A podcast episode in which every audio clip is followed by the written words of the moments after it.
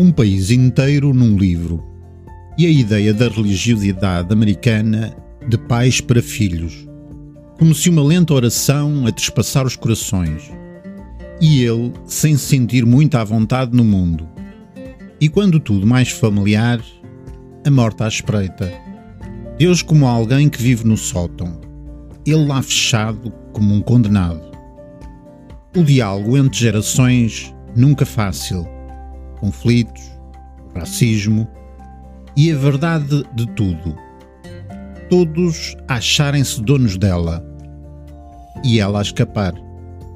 Porque há uma ignorância de tudo o que vai para lá do que a vista alcança.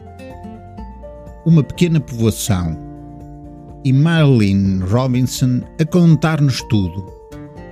E o que vislumbramos é o coração da América, na sua grandeza e na sua miopia. Boas leituras.